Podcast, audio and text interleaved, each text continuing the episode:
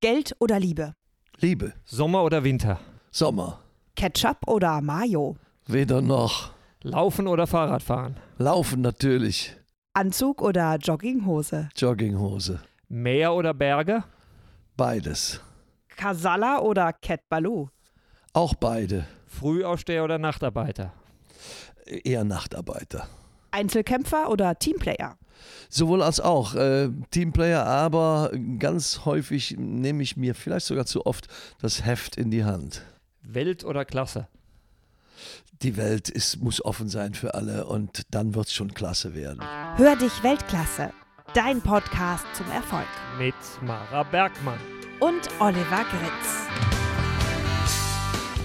Die These ist ja, dass in jedem ein einmaliges Talent schlummert und man das verwirklichen kann, dass man Weltklasse-Leistungen erbringen kann, wenn man dieses Talent erstens rechtzeitig erkennt, dann sich sehr viel Mühe gibt, das auch zu entwickeln und schließlich alle Tricks und Kniffe anwendet, dieses Talent zu vermarkten und wahrgenommen zu werden.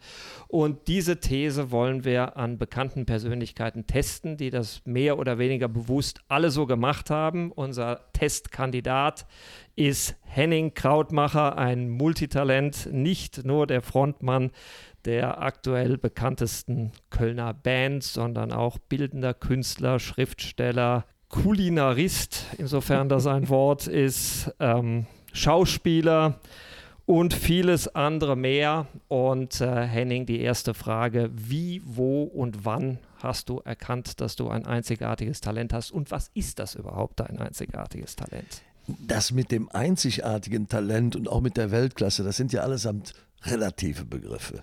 Ich habe ja gar nicht die Ambition, äh, in China äh, den berühmten Sack Reis umzustoßen, sondern erstmal muss ich ja hier in meinem Umfeld, in meinem engen Umfeld, das ich auch überschauen kann, äh, meinen Mann stehen. Und das äh, habe ich, weiß ich gar nicht, wann ich das erkannt habe, aber irgendwann äh, haben sich gewisse Erfolge eingestellt und die habe ich in der Tat bewusst wahrgenommen und mich auch gefragt, wie ist es denn dazu gekommen?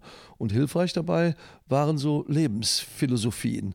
Eine davon steht äh, über dem Gartentürchen meines Onkels, Holländer, Onkel Willi, holländischer Gärtner, und über dessen Gartentürchen stand, Blicke um dich, alles wächst und blüht für dich. Klingt jetzt erstmal recht simpel, recht lapidar, hat aber ein, ein für mich unglaubliches Maß an Intelligenz inne. Weil es ist nicht selbstverständlich, das, was um uns herum passiert. Man muss nur ab und zu mal genau hingucken und sich das wieder vergegenwärtigen, dass im Frühjahr die kahlen Bäume plötzlich mit so einem ganz zarten, aber einem ganz anderen Grün als das Grün im Sommer äh, anfangen zu wachsen. Und äh, im Herbst werden die Blätter wieder braun und fallen, fallen runter. Das ist ein Kreislauf, den muss man sich vor Augen führen. Und dem muss man Rechnung tragen. Du hast ja eben erwähnt, dass ich also ein multikulinarischer Mensch bin, was nichts anderes heißt, als ich koche gerne. Und ich koche gerne die Dinge, die saisonal bedingt zur Verfügung stehen. Und auch das muss man erstmal nur erkennen. Also bewusst leben. Und wenn man das tut, ist das vielleicht eine Chance, wenn man sich hinterfragt, zu erkennen, was sind denn meine Talente? Als du jetzt äh, aufs Wachstum bezogen tatsächlich noch eher ein kleines Pflänzchen warst, nämlich schon mit fünf, standest du als Frontmann auf einer Bühne, als kleiner Krauti quasi und äh, hast aber schon ziemlich früh zur Musik gefunden. Erzähl ja, uns davon. Die, die, klassische Ausbildung. Ein Elternhaus spielt natürlich in meiner persönlichen Entwicklung eine ganz maßgebliche Rolle. Allerdings ist mir nicht doktriert worden, Musik erlernen zu müssen. Ich bin gefragt worden. Und natürlich wollte ich als Kind das, äh, das Abenteuer eingehen. Und natürlich habe ich dann das Blockflötenspiel erlernt. Flötenhansel, spiel einmal. Gretel will jetzt tanzen. Das muss man sich mal vorstellen. Das ist bald 60 Jahre her und ich weiß noch den Titel des ersten Liedes, das ich damals auf der Blockflöte gelernt habe.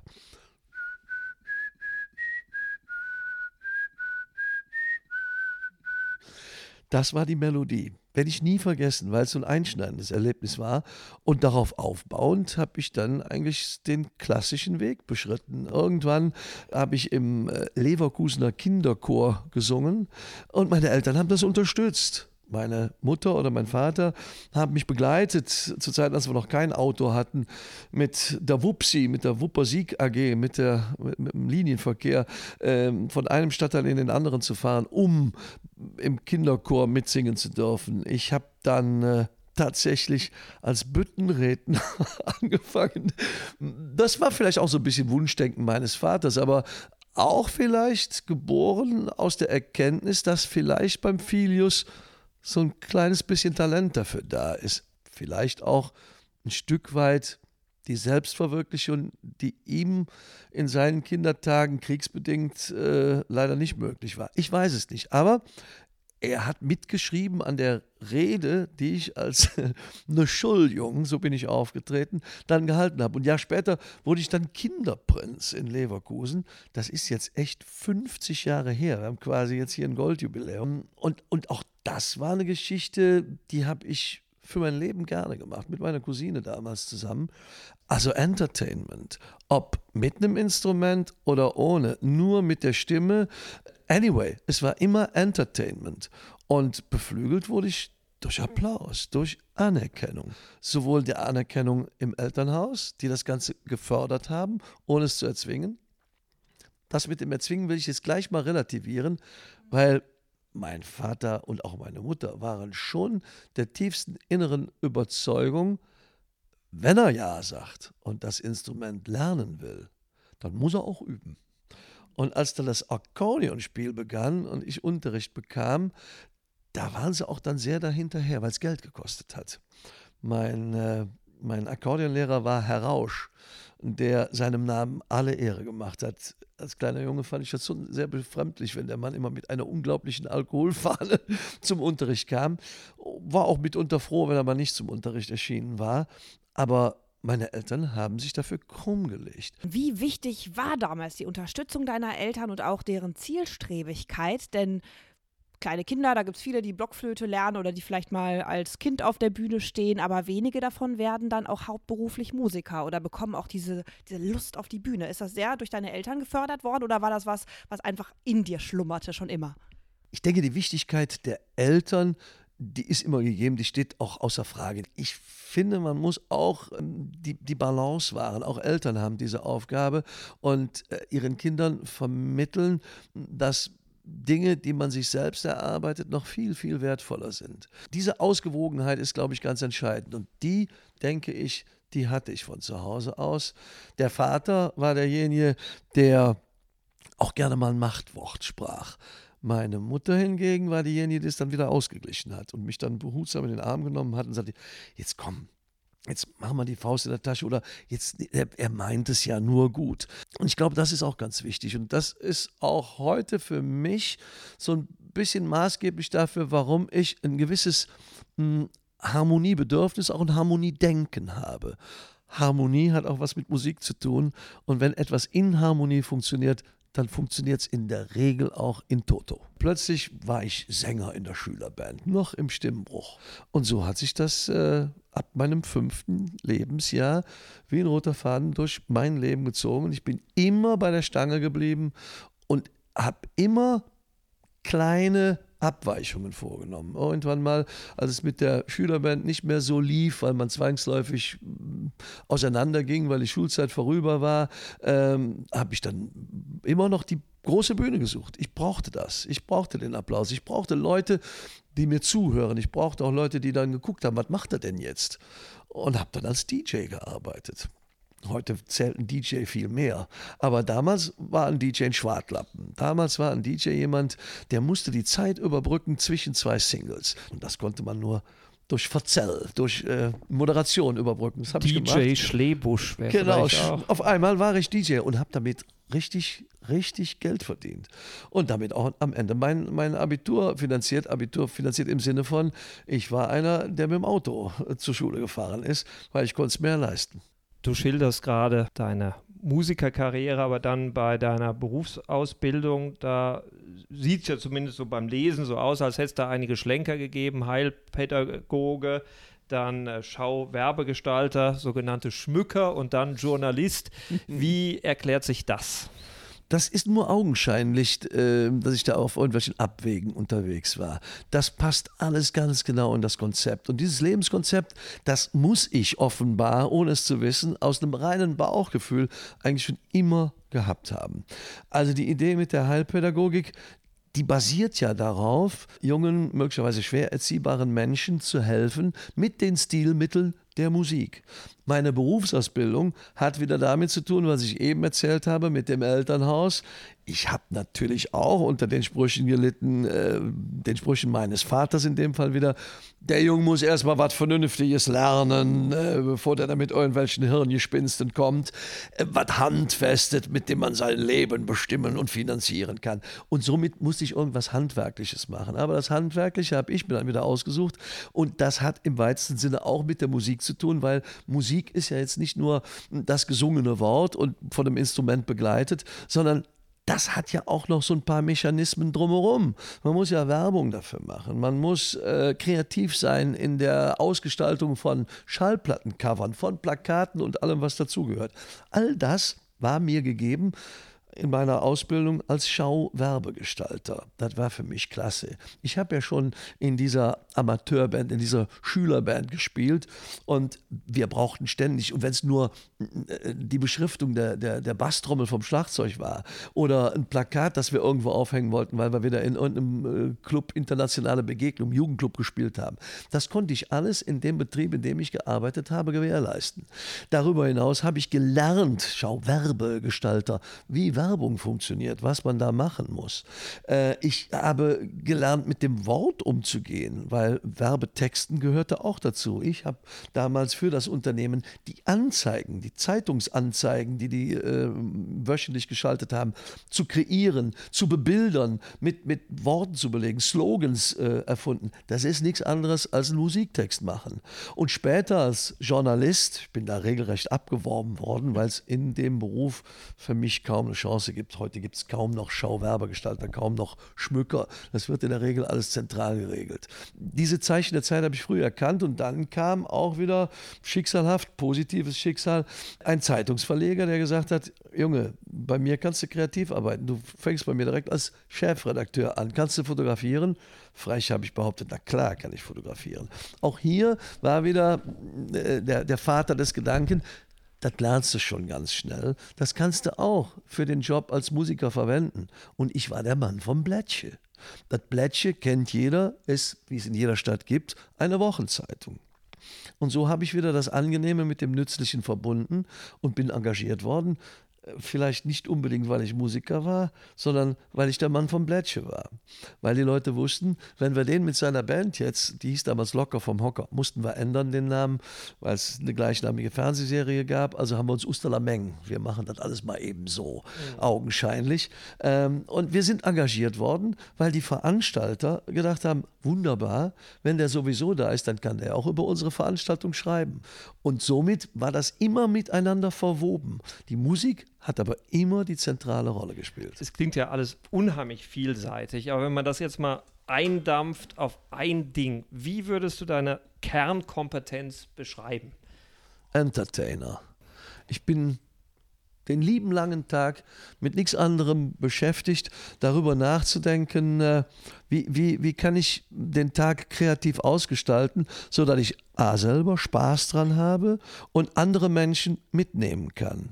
Das ist meine Aufgabe. Dafür bin ich eingekauft worden, auch damals von den Höhnern. Die das war ja eher eine sehr, sehr fast schon zufällige Situation. Ihr hattet damals mit Ursula ja. Meng einen spontanen Gig, gar nicht geplant.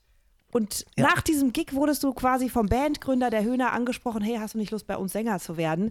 Kann man da sagen, das hat manchmal auch mit Zufällen zu tun oder ist, ist der Zufall vielleicht logische Konsequenz aus der vielen Arbeit, die du vorher in deine Kunst, in deine Leidenschaft, in das Entertainment gesteckt hast? Der Zufall spielt vielleicht eine Rolle, aber eine untergeordnete. Der Zufall war, dass mein Vorgänger gekündigt hat. Aber den Kontakt zu der Band hatte ich schon vorher und den habe ich gesucht. Ich äh, habe äh, die Höhner live auf der Bühne gesehen und äh, da sucht man natürlich als Amateurmusiker zu den Profis auch schon mal den Kontakt und fragt auch schon mal nach Tipps, nach Ratschlägen, was kann ich besser machen. so war es auch hier. Und zwar direkt zu meinem Vorgänger. Nicht zum Begründer der Band, der auch Peter hieß, Peter Werner, sondern ich habe den Kontakt zu Peter Horn gesucht. Und äh, habe ihm erzählt, dass wir auch schon eigene Singles produziert haben. Und ich würde gerne wissen, wie das die Profis machen. Wie geht ihr an so einen Song ran? Wie, was ist zuerst da? Die Musik oder ist zuerst der Text da? Oder äh, geht das einher? Wie auch immer. Und dann haben wir uns getroffen und äh, das war direkt ein sehr freundschaftliches Gespräch. Der Peter Horn war da sehr offen und hat mir wirklich Rede und Antwort gestanden. Naja, und wenn sowas passiert, dann guckt man ja immer was genauer hin. Der hat dir das jetzt alles mal so im privaten Rahmen erzählt. Stimmt das denn auch? Die Frage stellt man sich. Und dann besuchst du mal ein Konzert von den Kollegen. Und dann guckst du noch was genauer hin. Aha, dann erkennst du, ah, so ist das entstanden. Das hat er dir doch erzählt. Und dann versuchst du das auf dich zu übertragen. Das heißt, das ist eine Art Selbststudium. Und damit war der Kontakt zu den Höhnern hergestellt. Und wir waren angefragt, in meinem Geburtsort in Leverkusen-Schlebusch bei einem großen Volksfest zu spielen, konnten aber nicht. Wir waren, wie ich eben schon erzählt habe, mal wieder engagiert von jemandem, der Interesse hatte, dass äh, sein Fest auch im Wochenblättchen erscheint. Aber wir waren frühzeitig fertig und ich wusste, die Höhner, die spielen da, wo wir eigentlich auch engagiert waren. Lass uns mal gucken fahren. Dann sind wir da hingefahren und da spielt eben der, der Zufall wieder diese Rolle. Wir kommen dort an, mit einem himmelblauen Bandbüsschen, wo groß drauf stand Usterlameng. Und die Höhner hatten gerade aufgehört. Auch die letzte Zugabe war schon gespielt. Und waren nicht mehr dazu zu bewegen, nochmal auf die Bühne zu gehen. Und die Leute, da waren bestimmt 5000, die da vor der Bühne standen, haben dann unser Büsschen gesehen, unseren Bandbus, und skandierten dann, dass wir doch mal spielen sollten. Der Rest Geschichte. Die Höhner waren bereit, uns ihre Anlage zu überlassen. Und dann sind wir nochmal so 20 Minuten waren es, glaube ich. Vier, fünf Songs haben wir da gespielt aber halt als regionale Heroes, Songs, die die Leute in Schlebusch kannten. Und haben nochmal so richtig abgeräumt. Und da waren sogar die Höhner beeindruckt. Und gleich am nächsten Morgen kam der Anruf vom Bandbegründer Peter Werner, ich möge doch mal, äh, wenn ich Lust hätte, ihn besuchen. Ich dachte, der will eine Story. Der möchte, dass ich darüber schreibe, wie das Konzert da war oder dass äh, der Peter Horn gekündigt hat, wie auch immer. Nee, das wusste ich gar nicht. Nee, ich dachte, der wollte nur äh, eine Story für die Höhner haben. Und bei der Gelegenheit hat er mich dann gefragt, hör mal, kannst du dir vorstellen, bei den Höhnern als Frontmann einzusteigen? Ja, und der Rest Geschichte. Das war vor 33 Jahren gehört Mut dazu, so einen Schritt zu gehen und zu sagen, ich mache mir nicht nur, ich nehme mir nicht nur ein Vorbild an einer Band, die schon weitaus weiter ist als wir selbst, sondern ich spreche die an, ich frage die nach Tipps, ich suche den Kontakt. Ist das vielleicht etwas, was du unseren Zuhörern empfehlen kannst? Mutig sein, den Kontakt zu Vorbildern suchen? Ich würde den Begriff Mut da gar nicht bemühen. Kennst du den Spruch? Vielleicht hast du ihn auch mal von deinem Papa gehört. Äh, Jung, die hat er vielleicht gesagt, Mädchen. Du musst dir die Leute einfach nackig vorstellen. Dann sind die so wie du und ich. Das war ein Spruch meines Vaters, den hat er nicht erfunden. Aber so ist es. Wir sind alle gleich. Es, es gibt keinen Menschen, der nur aufgrund von einem Erfolg ein besserer oder schlechterer ist als du. Und das habe ich mein Leben lang beherzigt. Es gibt da eine Geschichte äh, im Laufe meiner persönlichen Karriere, die ich mit unseren irischen Freunden hatte die irische Band Galleon, die ich vor inzwischen auch mehr als einem Vierteljahrhundert das erste Mal erlebt habe in ihrer Heimat in Irland und so begeistert war, dass ich davon beseelt war, die irgendwann mal nach Deutschland zu holen und mit denen hier gemeinsame Sache zu machen. Und irgendwann mal haben wir natürlich auch den einen oder anderen irischen Song gecovert und da gibt es einen Song, äh, der heißt The Town I Loved So Well von einem irischen Komponisten, Phil Coulter dieser Mann ist weltberühmt, weil der hat für den Grand Prix Eurovision de la Chanson schon den, den Hit von Sandy Shaw, Puppet on a String, geschrieben. Der hat äh, für die, für die Rubettes und für viele andere Bands in den 60er, 70er Jahren unendlich viele Hits geschrieben und in Irland ist der Mann so ein Gott, so ein Hero wie in Deutschland vielleicht Herbert Grönemeyer. Und jetzt komme ich auf den Punkt, wir haben eine Coverversion seines Songs The Town I Loved So Well. Bei uns hieß das Ding Mingstadt und haben im Rahmen von Höhner Classic zusammen mit Gallion eine gemischte Version von diesem Song gemacht. Und ich fand das so toll, dass ich gesagt habe, der Phil Coulter muss davon erfahren. Und da haben die Iren gesagt, bist du eigentlich wahnsinnig? An den Mann kommst du nicht ran. Im Leben nicht. Das ist ein Superstar no chance. Also äh, wie Michael Jackson. Stimmte aber nicht. Ich habe mich davon nicht beeindrucken lassen. Ich habe das Telefon genommen, habe ein bisschen recherchiert, das Management an, an den Apparat bekommen und gesagt, ich möchte den Mann treffen. Das kann doch nicht so schwer sein. Und dann haben die mir gesagt, ja, der spielt dann und dann in Middleton im Südwesten Irlands in einem Hotel ein Benefizkonzert zur Rettung Schiffbrüchiger. Dafür hat der Mann sich immer eingesetzt. Er hat gesagt, ich möchte ihn treffen. Das glaubst du nicht, ne? Ich bin da hingeflogen, die komplette irische Band Galleon im Schlepptau. Und als wir dort ankamen, hatte dieser Mann, Phil Coulter, in dem Hotel extra ein Zimmer reserviert, in dem wir uns treffen konnten. Da saßen wir dann zusammen, so wie wir jetzt hier in trauter Runde. Und da hat er mich und auch die Band empfangen und wollte wissen, was ich denn von ihm will. Das hat ihn beeindruckt, dass ich über sein Management nicht locker gelassen habe. Ich wollte den kennenlernen und hat mir Rede und Antwort gestanden. Und am nächsten Tag bin ich dann von Cork nach Dublin geflogen. Wer sitzt im Flieger neben mir? Phil Coulter. Und dann haben wir nochmal eine 35-minütige Phase im Leben gehabt, wo wir uns noch einmal austauschen konnten. Also, ne, stell dir die Menschen nur nackig vor. Ich habe mir Phil Coulter nicht nackig vorgestellt, aber ich hatte keine Scheu, ihn zu kontaktieren. Das ist übrigens eine Tatsache, die ich auch beherzige. Mich kann man genauso kontaktieren und wenn es möglich ist, wohlgemerkt, wenn es möglich ist, dann treffe ich mich auch mal mit jemandem. Ich muss immer vorsichtig sein, wenn ich sowas in der Öffentlichkeit erzähle, weil wer das jetzt hört, der wird sofort den Hörer in die Hand nehmen und im Höhnerbüro anrufen, ich will den Henning treffen. Das geht nicht immer. Aber ich sage immer, wenn man im Leben etwas wirklich will, wirklich will, nicht nur Lippenbekenntnis, wirklich will, dann wird es einem über kurz oder lang auch gelingen. Was ist dein Rezept, Henning, für einen Weltklasse-Hit? Erstmal gibt es kein Rezept dafür. Es gibt auch hier wieder nur Regeln. Und die Regel lautet, der äh, Hit ist die Ausnahme. Der Flop ist die Regel. Das ist einfach so. Einen Hit zu haben, ist ein unfassbares Geschenk. Schade, dass wir jetzt hier nur audiomäßig unterwegs sind, sonst würde ich so ein paar Bedingungen jetzt einfach äh, mit einem Fingerzeig demonstrieren. Ich mache es mal so. So, es waren dreimal Klaps, man konnte aber nicht sehen, was ich da gemacht habe. Ich habe mir zuerst vor die Stirn gehauen, dann auf den Bauch und dann ins Geschlecht. das sind drei Bedingungen für einen Song. Und das ist auch nicht von mir erfunden. Michael Holm, ein, ein großer Hitproduzent, ne? Barfuß im Regen, Mendocino, was er alles gemacht hat, äh, und guter Freund, der hat das mal auf diesen Punkt gebracht. Ein, ein Song muss Kopf haben, also sollte nicht nur plump sein, er sollte irgendwo eine Botschaft beinhalten. Er sollte, das war jetzt der Bauch, auf den ich mir gehauen habe, er sollte auch Bauchgefühl haben, also hm, etwas, was man rational möglicherweise gar nicht erklären kann. Die Kölner würden verstehen, wenn ich sage, er muss ein bisschen Tünnes haben. Dieser grobschlächtige Mensch, Tünnes von Tünnes und Schäl, äh, der nicht mit dem Kopf, sondern mit dem Bauch unterwegs ist und alles aus dem Gefühl heraus entscheidet. Im Gegensatz zum Schäl, der ja seinen Namen hat, das schielende Auge immer guckt, was macht denn mein Nachbar zur linken und rechten? Applaudiert er gerade? Na gut, dann hänge ich mein Fähnchen mal nach dem Wind. Das sind ja die, die beiden Charaktere, die in jedem von uns schlummern. Und zum Schluss der Griff ins Gemächt, der spielt auch eine maßgebliche Rolle. Also ein bisschen Sexappeal darf auch ein Song, sollte vielleicht ein Song auch enthalten. Das sind so Grundbedürfnisse, die, die uns Menschen ausmachen. Und am Ende sollte es mich auch ein bisschen antörnen. Dann wären drei gewisse Grundvoraussetzungen erfüllt. Ob die dann zum Hit führen, man weiß es nicht.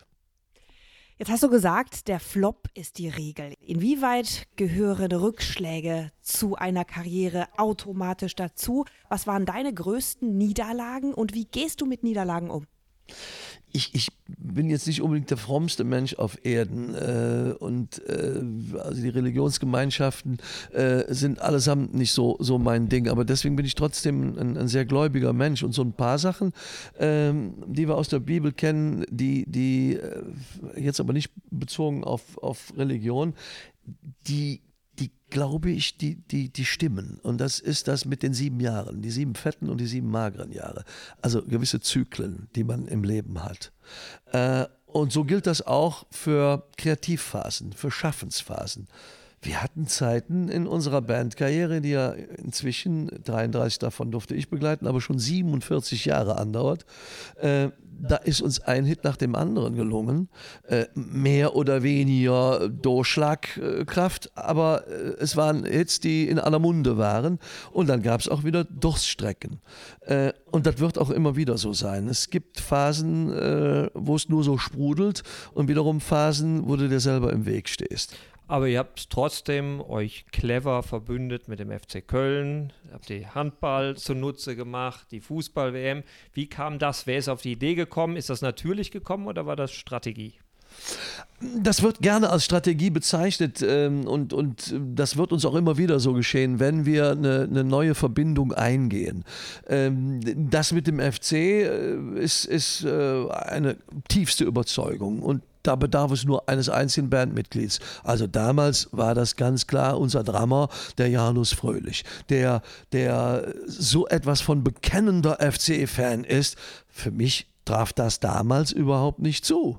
Aber ich fand das so toll, wie vehement der Mann sich für seinen FC Köln eingesetzt hat und bin auch maßgeblich äh, daran beteiligt, dass es heute diese FC-Hymne gibt, weil mich das total begeistert hat, wie ein Mensch wie der Janus sich so unfassbar einsetzen kann und begeistern lässt für, für diese Mannschaft, sein Team, der, der ließ da nichts drüber kommen. Also die, der FC war das ein und alles, wer da ein böses Wort hatte, war sein Erzfeind. Das ist ja erstmal faszinierend. Da gibt es zigtausende auf der Welt, die dem FC die Fahne äh, halten, die, die die Fahne des FC hochhalten. Äh, insofern äh, hat sich das auch bei mir entwickelt. Inzwischen äh, kenne ich bei meinem alten Heimatverein äh, nur noch ganz, ganz wenige Menschen, die da noch zum Verein stehen. Insofern habe ich keine Beziehung mehr zur Werksmannschaft, aber zum ersten FC Köln. Da arbeiten und spielen Freunde, private, persönliche Freunde von mir. Die spielen nicht nur Fußball, sondern die spielen auch eine Rolle im Management. Toni Schumacher allen voran genannt, ehemaliger FC-Spieler, Nationalspieler. Wir sind persönlich befreundet. Das verbindet einfach. Mhm. Und dann entstehen solche Sachen. Und das kann man uns gerne als Strategie auslegen, aber ist es nicht. Also für den FC, ähm, da bluten wir auch gerne schon mal und treten zu den unmöglichsten Zeiten zur Saisoneröffnung in der Karnevalssession natürlich auch bei den FC-Sitzungen auf und, und, und im Stadion aus einfach tiefster Überzeugung. Wir wünschen uns auch, dass der FC da spielt, wo er hingehört, in der ersten Liga. Aber äh, Medienwirksamkeit ist ja trotzdem gut fürs Marketing. Eine Frage dazu muss ich nur stellen.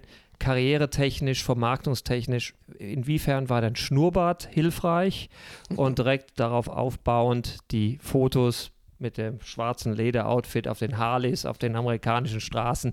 Wie passt das zusammen? Es, es passt immer, wenn man, wenn man äh, genau weiß, was man will. Und äh, als ich damals engagiert worden bin von der Band, von den Höhnern, ist das ja auch aus einem gewissen Kalkül heraus entstanden. Also diese Position, die ich da äh, im Moment, äh, diese Rolle, die ich da einnehme, äh, ist die, die Rolle der Rampensau. Und das meine ich gar nicht negativ. Also du musst schon ein auffälliger Mensch sein, äh, um gewisse Dinge über den Bühnenrand zu bringen. Also du darfst kein Mensch sein, der in den Raum kommt und keiner hat es gemerkt. Und wenn ich den Raum betrete, dann bin ich bemüht, dass das auffällt, dass man sieht, aha, da ist er ja. Da ist der Schnäuzer natürlich jetzt nicht abträglich. Es ist schon äh, ein Erkennungszeichen. Wenn wenngleich das in der heutigen Zeit äh, ja, mitunter auch sehr müßig sein kann, gerade im Zeitalter von Selfies.